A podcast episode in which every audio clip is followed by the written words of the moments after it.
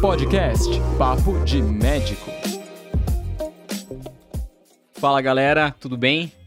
Meu nome é Augusto, eu sou aqui é, do Grupo Medicoff. A gente está começando um novo projeto nosso que vai ser o Papo de Médico.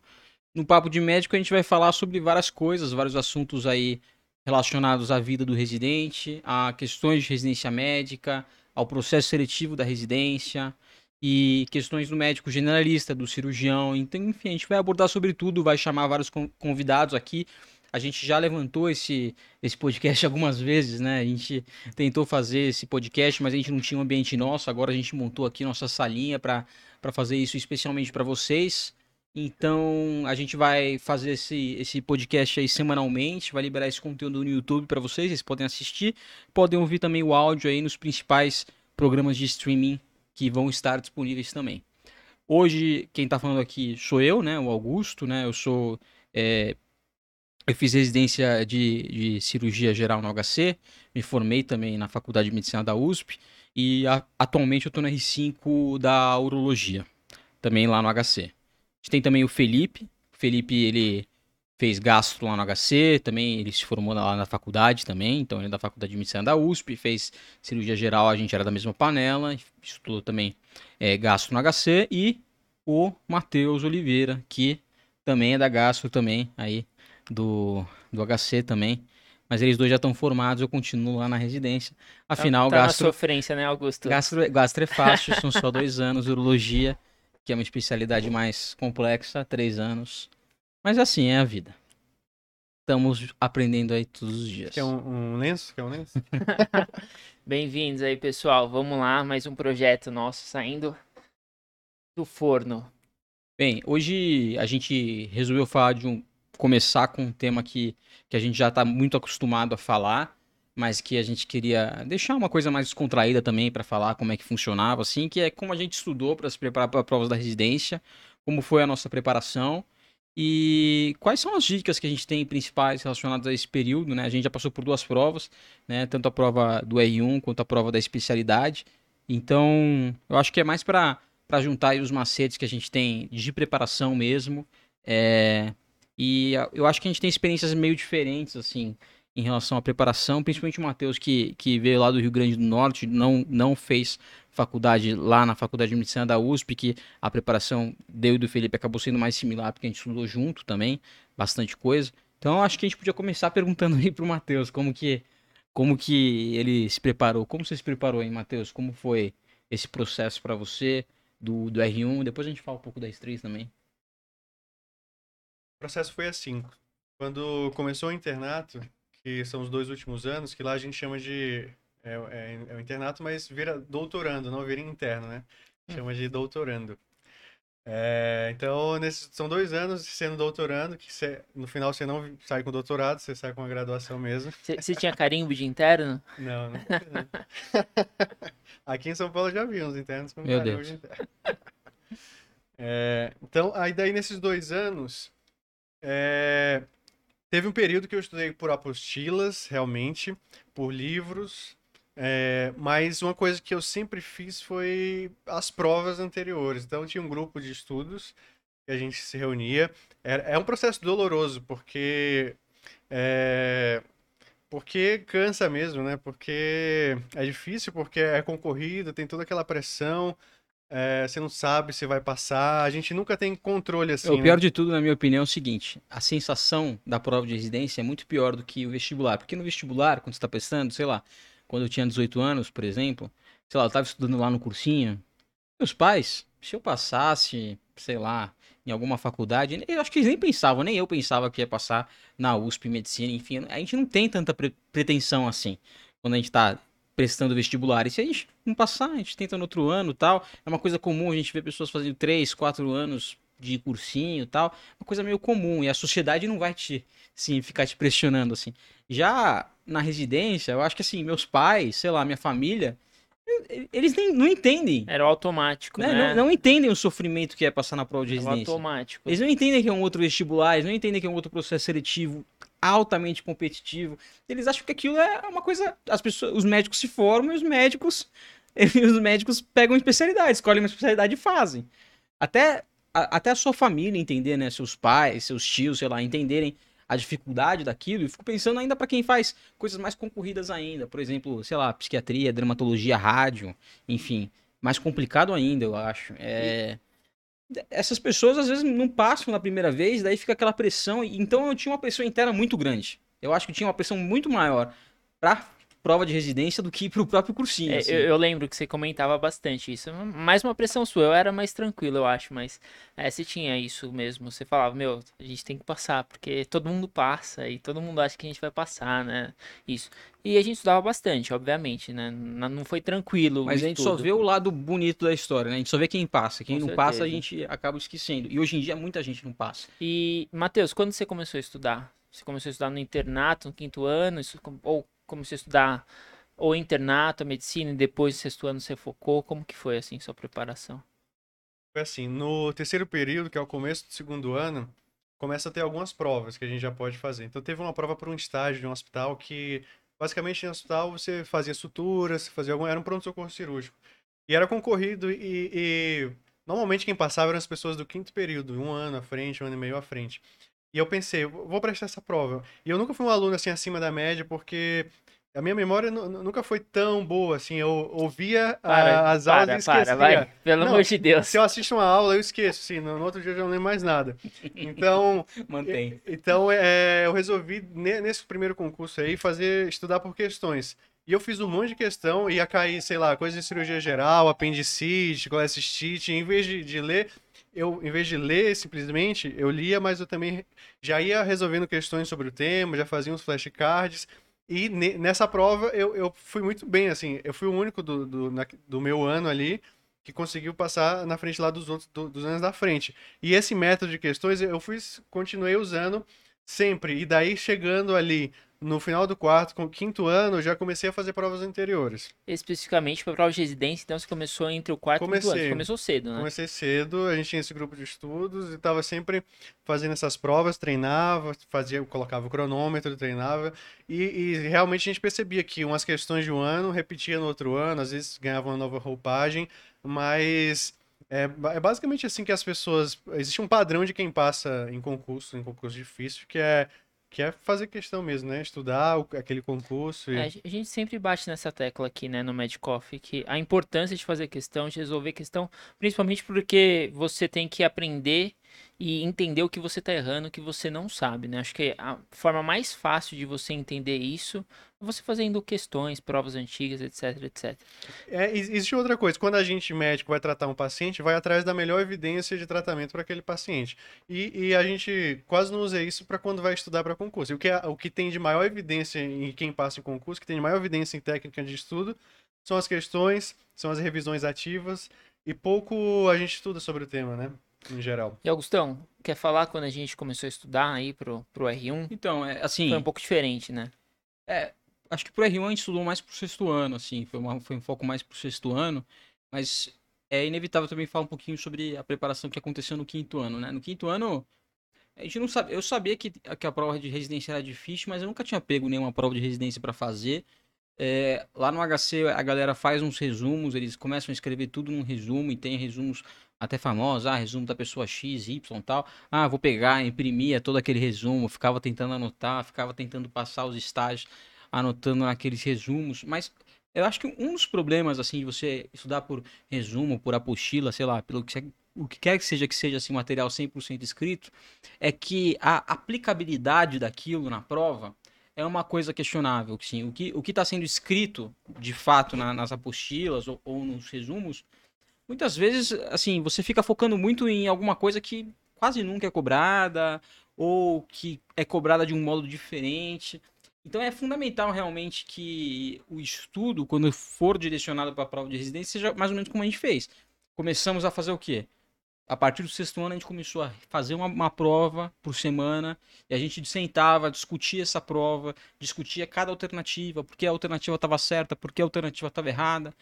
Eu acho que isso que é o grande diferencial quando você está se preparando para um concurso, principalmente concurso de residência médica, porque você, por exemplo, vai, a gente pode falar sobre hernia inguinal, a gente pode falar uma tarde inteira sobre hernia inguinal. E existem diversas, diversos detalhes a respeito de uma hérnia que você poderia cobrar. Mas tem alguns que sempre são cobrados. Ah, o- sei lá, o ponto do pubis, ah, o trígono de Hasselbalch. Enfim, são, tem, tem alguns conceitos que estão sempre sendo cobrados e, e acabam se repetindo sistematicamente nas provas de residência, em todas. Então, é, ter alguém que filtre isso para você é muito, muito interessante. É, eu lembro também que no quinto ano a gente focava muito em estudar medicina de um modo geral, né? A gente sempre falava, obviamente, existem bons internos e internos ruins.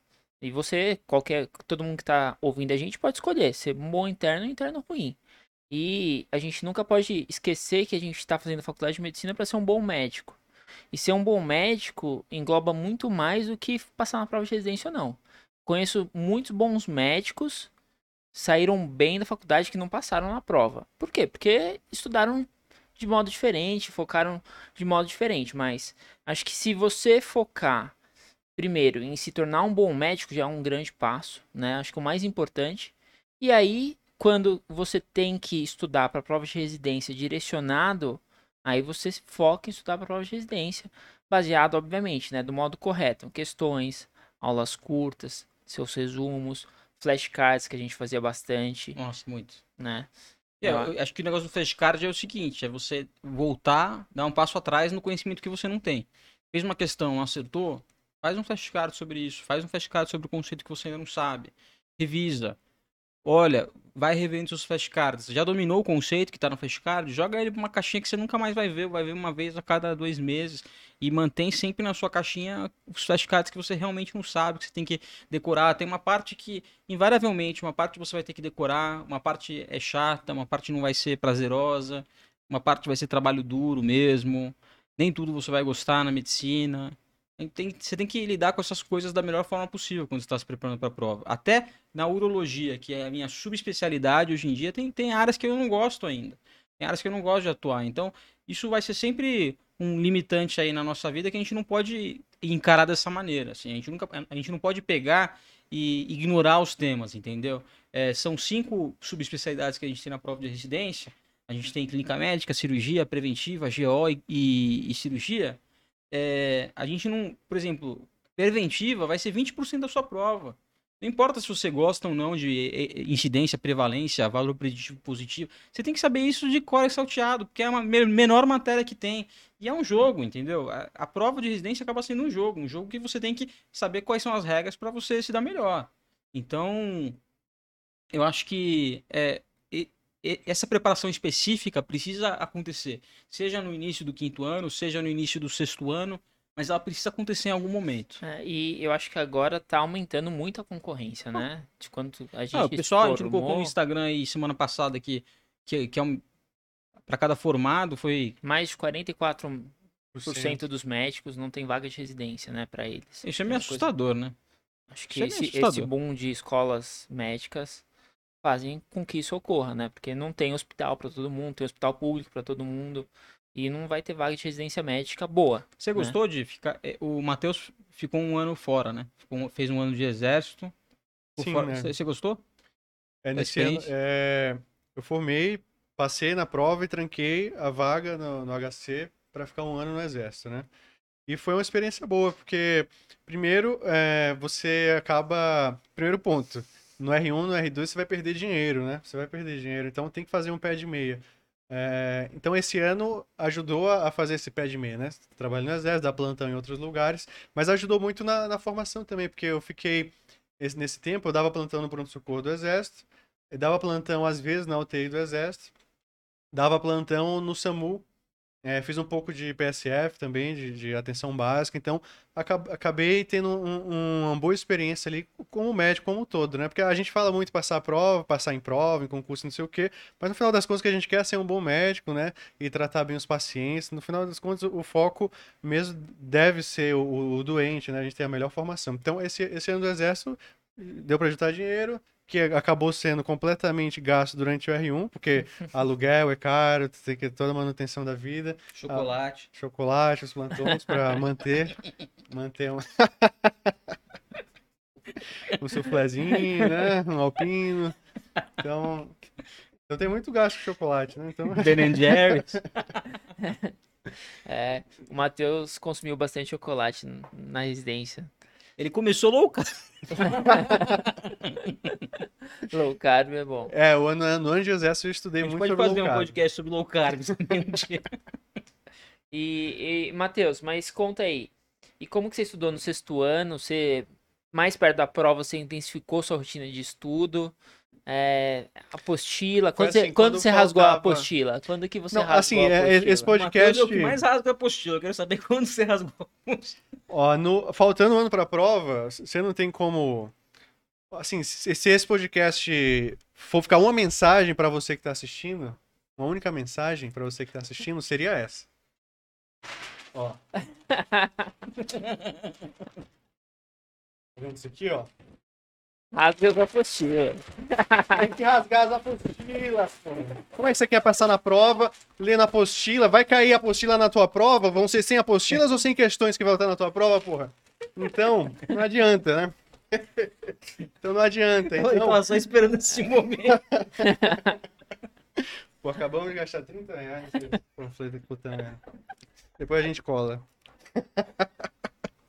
Então, tem que focar nas questões. Foi, foi o que eu fiz, foi o que quem, os meus amigos que passaram Você fez fizeram. cursinho.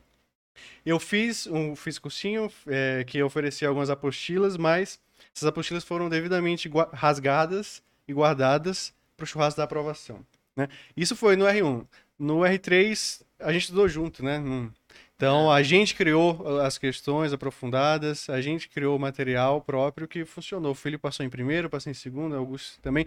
Todo mundo sendo muito bem aprovado nas suas especialidades. E hoje, centenas de alunos também aprovados nos primeiros lugares usando esse método, né? É, mas, enfim, quando eu rasguei as apostilas, foi mais ou menos ali, faltando um ano para a prova, a gente focou em questões, grupos de estudos, e faltando ali um mês para a prova, a gente se mudou para São Paulo, alugou um apartamento, ficou morando, e estuda, era, dava seis da manhã, acordava, estudava até uns da noite. Um grupo É, de estudos, grupo né? de estudo. Eu acho que é extremamente importante grupo de estudos. Eu acho, a gente sempre fazia, né, Augusto? E eu acho que era um dos locais que eu mais aprendia, porque você acaba vendo o que o seu amigo sabe e que você não sabe, que você tem que aprender, porque seu amigo fala, meu, isso aqui é importante, já vi questão disso, ou vocês erram uma questão juntos e vocês Percebem estudam o assunto, é, um, um fala besteira ou inventa uma justificativa para alguma questão, mas vocês vão criando raciocínio juntos E você lembra, você lembra de quando você estava discutindo, né? Você vê a questão e fala, puta, a gente discutiu isso aqui e tal. Isso. A gente deu risada sobre isso, cara. Tem algumas coisas que só entram na nossa cabeça desse jeito. E assim, É, eu estudei com o Felipe pro R3 da Gastro, né? Eu lembro que o Felipe falava, você não sabe isso aqui? Mas Isso aqui é básico. Caralho, eu preciso saber isso aqui. E, e caía aquelas coisas, realmente. é o básico. É, mas eu acho que é extremamente importante. A gente sempre fala para os nossos alunos, né, fazer grupo de estudos, ter pelo menos uma rotina. A gente, o que, que a gente fazia para a gente ter um grupo de estudos? A gente tava- tentava resolver uma prova por semana, né? Principalmente quando estava mais longe da prova de residência, depois a gente intensificou. Aí também tem umas duas. Mas assim, as coisas são cíclicas também, né? Eh, Naquela época tinha a prova prática forte, forte, forte, que fazia toda a diferença na sua nota final. Depois dessa pandemia do Covid, as principais bancas aí, acabou de sair o edital do Ciri falando que prova, prova prática já era. É, as outras instituições talvez caminhem nesse sentido. A gente sabe que as instituições em São Paulo elas ditam moda. Então, eu acho que vai ser a tendência aí, tanto pro ano passado, que não teve nenhuma prova prática, como para esse ano. Então, assim, eu acho que é perda de tempo até pelo menos sair um edital falando assim, não, realmente vai cair prova prática, realmente vai ser assim e tal. Acho que é uma completa perda de tempo ficar estudando para prova prática. Acho que a gente tem que focar hoje em dia em ou questões de múltipla escolha ou questões de respostas curtas, que são as duas tendências que podem cair de um modo ou de outro.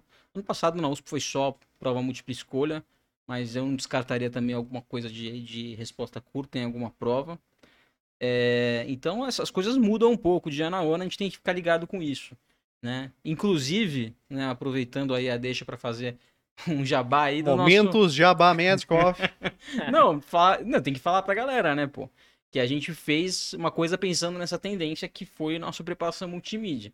Então, além do HIT, que é o intensivo que a gente faz já todo ano, esse ano a gente fez a parte aí, o, o Medicoff Multimídia, né? Que é, que é preparado para acesso direto, então são, são mais ou menos umas 500 estações, são, são centenas, mas vai chegar em perto de 500. que a gente discute todas as áreas aí de, de possíveis plataformas multimídia que cobra a imagem tal. E eu, assim, não só eu, né? A gente já se reuniu, a gente acha que essa que vai ser a tendência, né? Então, outra coisa que é fundamental como dica é você ficar atento a o que o seu edital está cobrando e o que esperam de você durante essa prova. Então, se, vai, se não vai cair prova prática, não vai adiantar nada você estudar em provas modelo OSC. Se a entrevista vai 10%, cara, não adianta você brigar contra isso. Você tem que se planejar. A gente pode falar um dia só sobre entrevista aqui, que eu acho que é um excelente tema, inclusive. Uhum. É, eu acho que as mensagens são essas aí. E agora? Agora tá faltando mais ou menos três meses pra prova de residência, né? Vocês falassem, pudessem escolher, o que que foca? O que eu tenho que focar pra aumentar meu desempenho, pra melhorar minha nota? Aquele cara que tá acertando aí 70, 75%, que tá quase lá nos 80, 85, 90, às vezes dependendo da prova. Se a prova é mais fácil, tem que tirar 90% da prova. Foi isso que a gente tirou na prova de R3 pelo menos, prova de R1 um pouco menos, né?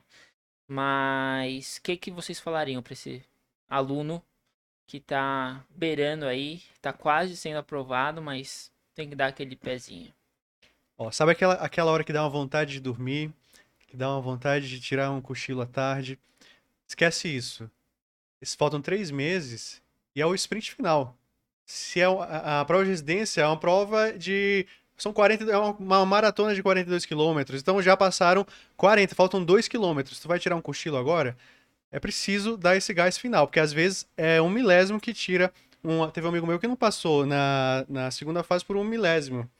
É, um- um- uma, uma pessoa que estudou muito. Então, é, e ele gostava de tirar um cochilinho à tarde, dormir um pouquinho a mais. A gente se juntava pra estudar. Ele, não, vou estudar com vocês agora, não, vou ler um pouquinho. Sério, vou ficar lendo aqui essa apostila, esse assunto que eu não sei. E a gente ficava lá resolvendo questão, Mas, estudando junto, mas e ele ficava. sem brincadeira, eu vi algumas pessoas falando assim, ah, quer passar estudando quatro horas por dia agora. É, E na minha- De verdade, eu lembro quanto eu estudava. Eu estudava 12 horas por dia, tudo que eu tinha de tempo, porque Não, eu não é porque tava assim, eu acho que tem muita no, gente. no hospital, eu eu, acho que- estudava. Eu acho que tá, o que tá acontecendo também é que existe um, um surto de, de pessoas que querem te dar uma fórmula mágica pra você ter melhores resultados. E tem que tomar muito cuidado com isso. Assim, é, a verdade é um pouco dura, assim. Se você não se esforçar, se você não fizer questão, se você não entender por que você tá errando, se você não notar suas deficiências, se você não dedicar essas horas, você não vai conseguir passar. E não tem, não tem coach nenhum que vai te fazer você passar se você não der o seu gás final. Não tem, não existe. Então, é, e a gente, a gente inclusive fala isso aqui abertamente, a gente não faz nenhuma programação é, tão focada nesse sentido, porque a gente sabe que assim, a gente está entregando tudo que o aluno precisa, que é o conteúdo mastigado, sistematizado, e uma parte é do aluno, uma parte ele vai ter que fazer. Uma grande parte. Não, quase tudo, na É. verdade. Na verdade, o mérito de Aham. você passar é todo seu, parabéns. Concordo. Assim, todo o material tá lá para você, tá organizado para você, e a gente se preocupa muito em deixar essa organização, né, tanto em todos os nossos cursos, né, seja nossos bancos de questões, seja, seja nosso multimídia, seja no HIT, enfim, em todo em todo o material que a gente faz, a gente busca essa organização aprimorada para levar tudo que é preciso sem também extrapolar também, saber o que é, o que é assim, a gente cobra, entrega o que é a mais sem, sem ser o demais, né? A gente costuma falar desse jeito. E mas vai depender do aluno também. É. Vai depender do cara. O que, Então, eu falo, o que eu falo para os meus alunos, é, agora eles tinham que estar vindo desde o começo do ano uma crescente. Uma crescente carga horária de estudo realmente. Começo do ano, tudo bem você estudar pouco e ir se adaptando e aos pouquinhos, mas agora, três meses para a prova, tem gente que vai começar a estudar agora. Tem gente que vai começar a estudar agora, firme, estudar 12, 13, 15 horas por dia e vai passar. Porque esse, esse momento é, é o mais precioso do estudo. É o mais e também eu acho importante. que tem uma diferença também entre a prova do vestibular para a prova da residência. O vestibular, o conhecimento, ele é muito mais extenso, né? Assim, as matérias é uma coisa muito mais extensa. E a sua preparação, por exemplo, ah, se você não estudar desde o começo do ano para o vestibular, provavelmente você não vai conseguir passar. Mas agora a residência, se você estudar de modo focado, essas horas, não sei o que, e você combinar com conhecimentos que você já adquiriu durante a faculdade, tem gente que consegue. Consegue. Tem gente que com foco consegue. Então, Eu também vejo assim essa diferença. Assim, eu não conheço ninguém que fez um intensivo no vestibular e, e teve excelentes resultados para passar em cursos super concorridos. Mas pelo contrário, assim, quem fez, quem fez, um intensivo direitinho, assim, de, de residência médica, muita gente consegue bons resultados. Né? Não, concordo. Acho que faltando três meses tem que se dedicar, né? Acho que com o material correto, com tudo correto, acho que... É, o Fazendo Hit, que são mais de 40 especialistas, dando aquela revisão completa de tudo, é, sem brincadeira, que, que, resolve questões durante a aula, revisa todo o tema. Outra coisa muito importante, pegar a prova da instituição que vai fazer, treinar essa prova, colocar o cronômetro, e o que você errou, você vai estudar aquele tema ali que você errou vai lá no HIT, na aula, revisa aquele tempo, porque ele vai cair de novo e às vezes com outra roupagem. E se você está com deficiência naquele tempo, você estuda para se cair de novo, você acertar. É, é. O, o HIT, né? É... E outra coisa, teve dúvida? Manda pra gente. Na, na comunidade, no Telegram, tem mais de 10 mil pessoas. Na comunidade de alunos do Facebook também tem milhares lá. Você manda a dúvida, a gente responde. É que a gente é suspeito de falar do HIT, né? HIT foi um negócio que a gente sentou assim numa mesa e falou assim: ó, o que, que a gente gostaria de ter tido? E não tinha. Ah, era, desse mane... era dessa maneira que a gente queria, então foi dessa maneira que a gente fez. Então eu acho que é perfeito. Se você perguntar para mim qual que é o melhor curso, eu não vou, não vou titubear. Ó, assim, quem foi que, que ensinou neonatologia no RIT? Foi um neonatologista. Quem foi que, que ensinou a, a vascular? Foi um cirurgião vascular. Então, a gente só fala do que está atualizado, do que está na vivência ali, porque o neonatologista vai botar uma questão da vivência dele. Então a gente traz um especialista de cada área para falar da vivência, para falar tudo atualizado, para mostrar o que é que cai, como é que vai cair. É a mesma cabeça de quem vai elaborar uma prova e de, de quem está dando aula, de quem está revisando lá no HIT, né, com a gente. Eu acho que a mensagem é que ainda dá tempo e dá muito tempo, né? Dá, dá para cara virar a chavinha aí e ser aprovado onde quiser. Dá pro cara né? virar o jogo. Dá para virar. Acho que vai depender muito dele, vai depender um pouco de bagagem dele também. A gente tem que ser franco aqui que, assim, também não dá pro cara ter flauteado a faculdade de medicina inteira e agora querer passar na prova de residência. Mas as pessoas que estudaram durante a faculdade e tal, e agora vão só refinar esse conhecimento, vão pegar o HIT, vão pegar e vão colocar é, questão para dentro, eu acho que eu acho que tem chance sim, muitas chances. É muito, muito válido essa, essa, essa colocação. E flashcard, Augusto, como que você fazia? Puta, eu, tenho uma, eu tenho uma pilha de flashcard em casa. Eu sou suspeito também pra falar de flashcard. Eu amo flashcard. Como que a gente Mas, é, fazia? É, Fala, sempre pessoal. que a gente tinha dificuldade, a gente pegava dificuldade, fazia flashcard, colocava na caixinha. E daí tinha duas caixinhas. Caixinha de do que tá dominado e que não tá.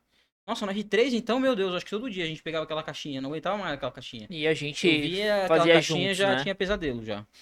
E um ficava perguntando pro outro, Nossa, né? Flashcard, tá, acho que era mais. Falar, Felipe, não, não, hoje não, não, vamos fazer aqui. não, eu lembro que no final, né, a gente tá fazendo revisão, tudo. E aí a gente tava no estágio bem puxado, principalmente eu que tava no transplante, né? Que tava no, no mês da prova, tava no transplante. E aí a gente, eu saía do transplante, ia pra aula de revisão à noite, que eles liberavam, chegava em casa 10 da noite, assim, morto. A gente, vamos fazer só flashcard, vai. A gente começava a bater o flashcard, assim, ah, gostar.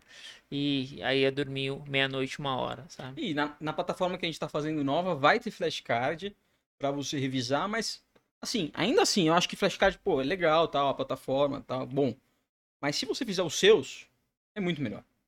Porque você vai atuar nas suas deficiências. Isso faz toda a diferença. Então compra, faz no Anki, sei lá, dá o seu jeito, faz um, um pedaço no de papel. papel. papel, a gente não precisa, não precisa nem ter caneta colorida, meu. Vai, Bic. Vai com a Bic do Bolsonaro, vai. Nada contra nem a favor, só tô falando. Acabou. Então, então aí os flashcards? Não, acho não, que não. Tá. Bem, beleza. Acho que foi essas são as dicas principais, eu acho, aí pra essa fase final. Faltam, faltam três meses aí, né, galera? Então, foco total, tá?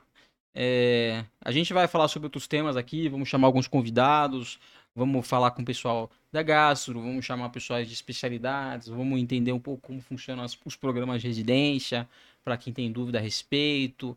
Vamos falar um pouquinho sobre as nossas residências também, residência geral, de gastro, de uro. Vai ter muito assunto para a gente conversar. Agora que a gente fez uns cantinhos aqui, eu acho que a gente vai engrenar isso aí. Vamos colocar é, todo esse conteúdo para vocês semanalmente aí no YouTube e em todas as plataformas de streaming. Então, queria agradecer aí essa tarde de conversa aí que a gente teve. Foi muito boa. Então, obrigado. Lembra de deixar o like, se inscrever no canal para é ajudar. verdade, é sempre bom se inscrever nos canais aí, se inscrever no, no- nos, nos canais de podcast também, se inscrever também no YouTube. E a gente vai. E também tem muito conteúdo que a gente coloca aqui, a aula que a gente coloca aqui no YouTube e tal. Vale muito a pena dar uma olhada em todo esse conteúdo, conteúdo de primeira que a gente às vezes retira um pouco do nosso curso para mostrar para vocês a qualidade do material que a gente está entregando. Isso aí eu tô muito tranquilo em falar que a qualidade do material, a qualidade dos professores é, é causa até um espanto, assim, quando a gente olha pela primeira vez, porque é muito diferente, realmente. É, e principalmente nesses temas mais difíceis, por exemplo, ah, cirurgia, putz, sempre cai questão difícil. Daí, sim, você tem duas opções, na maioria das vezes. Ou você vai chutar, ou você vai estudar um pouquinho mais avançado, não tem jeito, entendeu? Pô, vai cair, vai cair uma questão de trauma, vai cair ABCDE. ABCDE todo mundo vai acertar, os professores já sabem disso. Então eles vão cobrar o quê? Vão cobrar rotem, vão cobrar reanimação no trauma, vão cobrar. é, Estação hemostática, enfim, trauma vamos cobrar coisas que estão fora do radar, entendeu? E a gente quer mostrar pra vocês essas coisas que estão fora do radar também. Isso aí eu acho que, que é a nossa, nossa missão, tá É. bom? Acho que a mensagem é que ainda dá tempo, né, meu? Dá muito tempo ainda. Três meses, quatro Ainda meses, temos, depende de onde você precisa, vai. precisa dar o gás, precisa dar, o, precisa dar uma sofridinha para poder colher os frutos. né? Com certeza. Vamos em frente. Bom, até o próximo. Tchau, tchau, gente. Falou, galera. Valeu. Valeu.